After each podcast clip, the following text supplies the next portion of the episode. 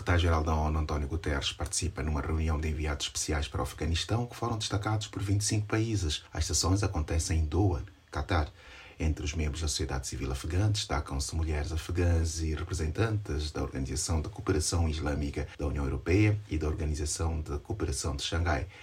Guterres disse que iniciará contactos imediatos abordando condições possíveis para se coordenar um envolvimento mais eficaz entre a comunidade internacional e as partes do processo, como parte das funções de um novo enviado. O tema foi um dos mais abordados nas discussões sobre como interagir com autoridades de facto após uma avaliação independente sobre o Afeganistão realizada pela ONU a pedido do Conselho de Segurança no ano passado. Guterres apontou que se pretende um Afeganistão em paz, em paz consigo mesmo e em paz com os vizinhos. Ele defende que o país seja capaz de assumir compromissos e obrigações internacionais de um Estado soberano em relação à comunidade internacional, aos seus vizinhos e em relação aos direitos das suas próprias populações.